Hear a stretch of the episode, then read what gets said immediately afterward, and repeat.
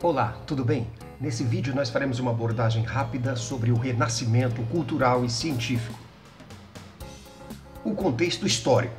Durante a Baixa Idade Média, a Europa passou por uma série de profundas transformações, como a ampliação das cidades, o surgimento de novos centros urbanos, o aumento das atividades comerciais, a circulação de novos valores e mercadorias e o enriquecimento e fortalecimento da burguesia. O resultado dessa mudança de mentalidade da época se dará em dois aspectos.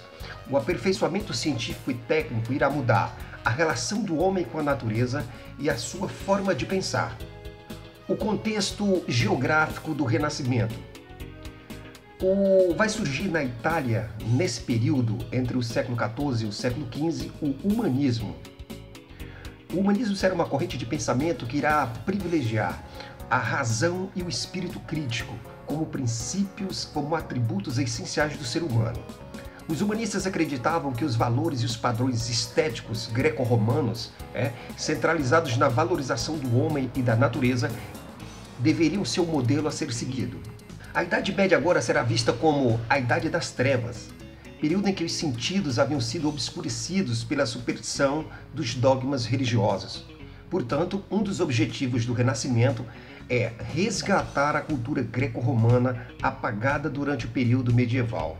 O Renascimento irá florescer nas principais cidades italianas, né? Gênova, Florença e Veneza, e mais tarde em Roma. Dois fatores contribuíram para que o Renascimento ocorresse na Península Itálica. Um, essas cidades haviam sido polos durante o Império Romano, e, portanto, haviam recebido a influência da cultura bizantina, né? de habitantes que fugiam do Império Romano do Oriente, né? dada as invasões turcas, e vinham para as cidades italianas. Dois, a influência dos mecenas, né? que eram grandes burgueses, né?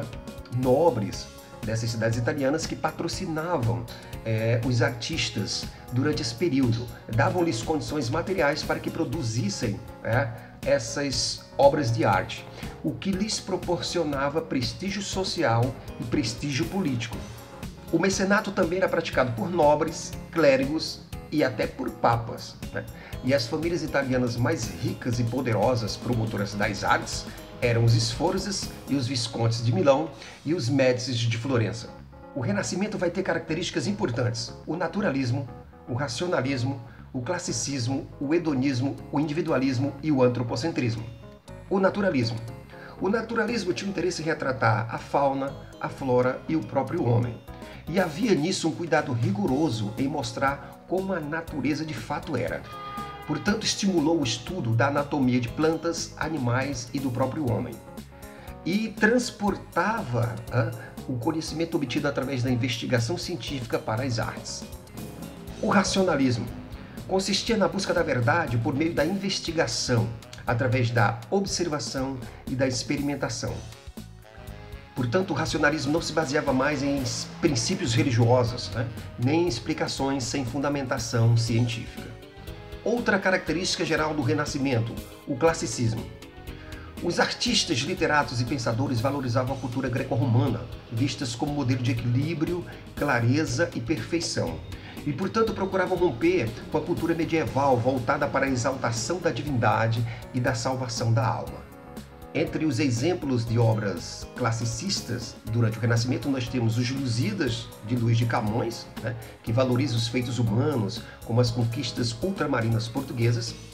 Nós temos a Divina Comédia, de Dante Alighieri, que narra a viagem de Dante pelo inferno, paraíso e purgatório, guiado pelo poeta Virgílio.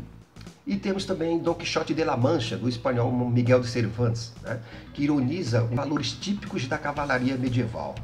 Outra característica do Renascimento é o hedonismo, né, é, que valoriza o corpo, os prazeres terrenos, os prazeres espirituais e o culto ao belo e à perfeição. Entre as obras que valorizam o hedonismo, nós temos Boccaccio, Rabelais e Shakespeare. Né? São exemplos de autores renascentistas cujas obras personificam o intenso amor pelas coisas humanas. Outra característica do Renascimento, o antropocentrismo. Ao contrário do teocentrismo, que colocava o homem numa condição secundária e Deus numa posição primária né, dentro dessa sociedade medieval, Aqui nós teremos o antropocentrismo, que vai inverter esses papéis, que vai colocar o homem no centro dessa sociedade, pois cabe a ele descobrir as verdades por sua própria condição, por sua própria capacidade e de crescer materialmente e espiritualmente, deixando sua marca no mundo. O desenvolvimento científico da Renascença. Com base no estudo da natureza e do homem, fundamentada no espírito crítico, a Renascença contribui para o desenvolvimento científico, em especial nos campos da astronomia, matemática, física e medicina. O grande feito da astronomia, a comprovação da teoria heliocêntrica, que se contrapôs à teoria geocêntrica da Idade Média. Né? Os geocentristas medievais, é, incluindo a Igreja, defendiam que o Sol girava em torno da Terra. E agora os heliocentristas vão defender que não, que a Terra gira em torno do Sol. Os primeiros a defender essa tese heliocêntrica vai ser Nicolau de Cusa né, e depois é Nicolau Copérnico, né, que através da observação de astros e de cálculos matemáticos concluiu que os astros giravam em torno do Sol. Por temor da Igreja, suas ideias não foram publicadas de imediato, apenas no ano de sua morte, em 1543, é na obra da Revolução dos Corpos Celestes. Outro grande pesquisador da astronomia é, renascentista é Galileu Galilei, né? o cientista italiano que é, é, desenvolveu um instrumento, o telescópio, que veio é, comprovar e aprimorar a teoria de Copérnico. Né? Ele vai descobrir os anéis de Saturno, os satélites de Júpiter e as manchas do Sol e concluiu também que a Via Láctea era composta por uma aglomeração de corpos celestes independentes é, do nosso sistema solar.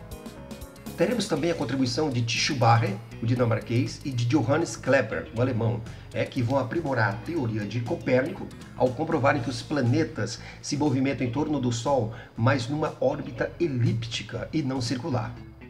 A anatomia humana, outra ciência desenvolvida no Renascimento. Nós vamos ter o italiano Mondino de Luzi, né, que introduziu a prática de dissecação de cadáveres. Né, ele inicia o estudo da anatomia. Depois vem o belga Andreas Versarius, né, que publicou uma enciclopédia ilustrando o corpo humano. Né. Os precursores do Renascimento. Nós vamos ter Dante Alighieri, né, natural de Florença, que escreveu a Divina Comédia em dialeto toscano, né, onde ele critica o comportamento eclesiásticos, mesmo assim apresenta fortes influências medievais, o que demonstra o caráter de transição da época. Ah, o Renascimento italiano vai ter três fases entre o século XIV, XV e XVI. Né? O século XIV era chamado de 300, o século XV de 400 e o século XVI de 500. No século XIV ou 300, na pintura nós vamos ter Giotto, que vai romper com a tradição da pintura medieval e seu imobilismo, né, caracterizado por uma hierarquia rígida que determinava a importância dos personagens pintados. Giotto vai fazer é, do humano e da vida o foco de suas pinturas, dando às suas figuras um aspecto humano com traços de individualidade, o que será uma novidade para a época. Né? Um exemplo é a pintura de São Francisco, né, pregando aos pássaros, né, e o Lamento do Cristo Morto. Ainda do 300, no que concerne à literatura, nós vamos ter dois autores que vão se destacar né? é, o Petrarca e o Giovanni Boccaccio. O Petrarca vai ser considerado o pai do humanismo, né, com a sua obra de África. Né? E ele vai escrever também Fiametta, Filistrato e Decameron, né, que são um conjunto de contos que ressaltam o egoísmo, o erotismo, o anticlericalismo, desprezando os ideais ascéticos do período medieval. Já na fase do 400, nós vamos ter um entusiasmo desse período pela cultura greco-romana, né? que faz nascer da literatura é, do período as línguas clássicas e também o paganismo. Né? Em Florença foi criada a Escola Filosófica Neoplatônica, né? patrocinada pelo mecenas Lourenço de Médici. Né? No 400, na pintura, nós vamos ter Masácio, né? que vai produzir o gótico tardio na sua obra A Distribuição de Esmolas de São Pedro. Né? Onde ele vai usar a técnica a óleo. O vai trabalhar também com realismo, volume, peso, tomados da arquitetura e da escultura. Né? E conseguiu também trazer para suas telas a perspectiva de Donatello. Né? Suas pinturas mais famosas são A Expulsão de Eva e Adão, Tributo, A Distribuição de Molas de São Pedro e A História de Ananias. Sandro Botticelli, outro pintor do, do 400, né?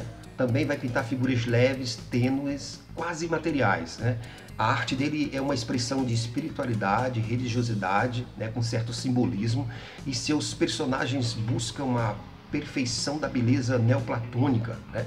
como podemos ver na obra O Nascimento de Vênus, né? a Faládio Centauro. Né? Ele, ele mescla elementos do paganismo com o cristianismo. Outro grande artista do 400 e que vai fazer a transição do 400 para o 500 é Leonardo da Vinci, né? Um dos humanistas mais completos do Renascimento. É uma figura de transição, pois viveu metade do 400 e início do 500. Né? É, o primeiro período do, do, do 400, a, a cidade de destaque é Florença, né? polo cultural da Itália. A arte ainda imitava os clássicos e predominava o uso das línguas clássicas. Né? Do 500, aí Roma é que vai se tornar o eixo da produção cultural da Renascença, e a língua italiana já estará fluentemente consolidada, é, assim como o latim e o grego. Leonardo da Vinci é, incorporou tendências de cada período e ele foi pintor, escultor, urbanista, engenheiro, músico, filósofo, né? é botânico. E suas principais obras são Gioconda, a Santa Ceia e a Virgem das Rochas. Já no Cinquecento é o período em que a língua italiana foi sistematizada. E aí vão se destacar os escritores Francesco Guicciardini, Torquato Tasso e Ariosto. Mas o que mais vai se destacar nesse período será Nicolau Maquiavel, com a sua obra O Príncipe. Né? Aqui é o início do pensamento moderno político, né? onde ele defende o Estado forte, independente do governo, independente da igreja, um governo absolutista onde todos os meios são justificáveis, sendo a razão do Estado acima de qualquer coisa. Ainda do 500 teremos entre os artistas é Rafael Sanzio, né?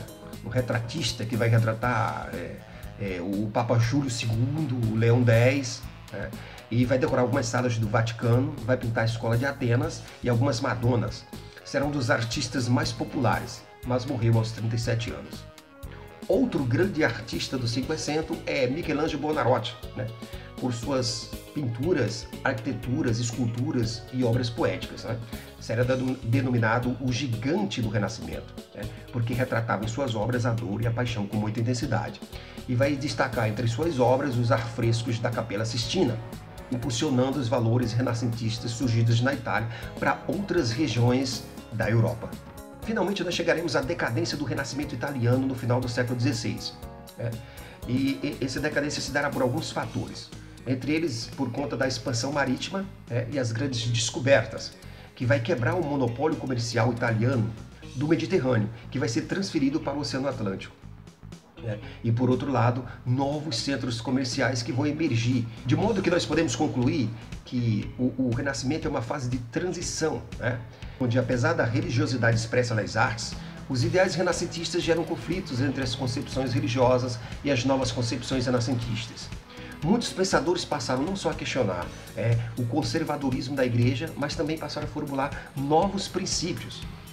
O Renascimento deve ser entendido como a emergência de novos valores que transformarão os referenciais artísticos, científicos, sociais, econômicos e culturais de grande parte da Europa Ocidental. Será, portanto, o Renascimento uma mola impulsionadora de novos acontecimentos, de grandes acontecimentos como a reforma religiosa, a formação dos estados nacionais e a expansão ultramarina. Espero que você tenha gostado, dê um like aqui embaixo e até a próxima.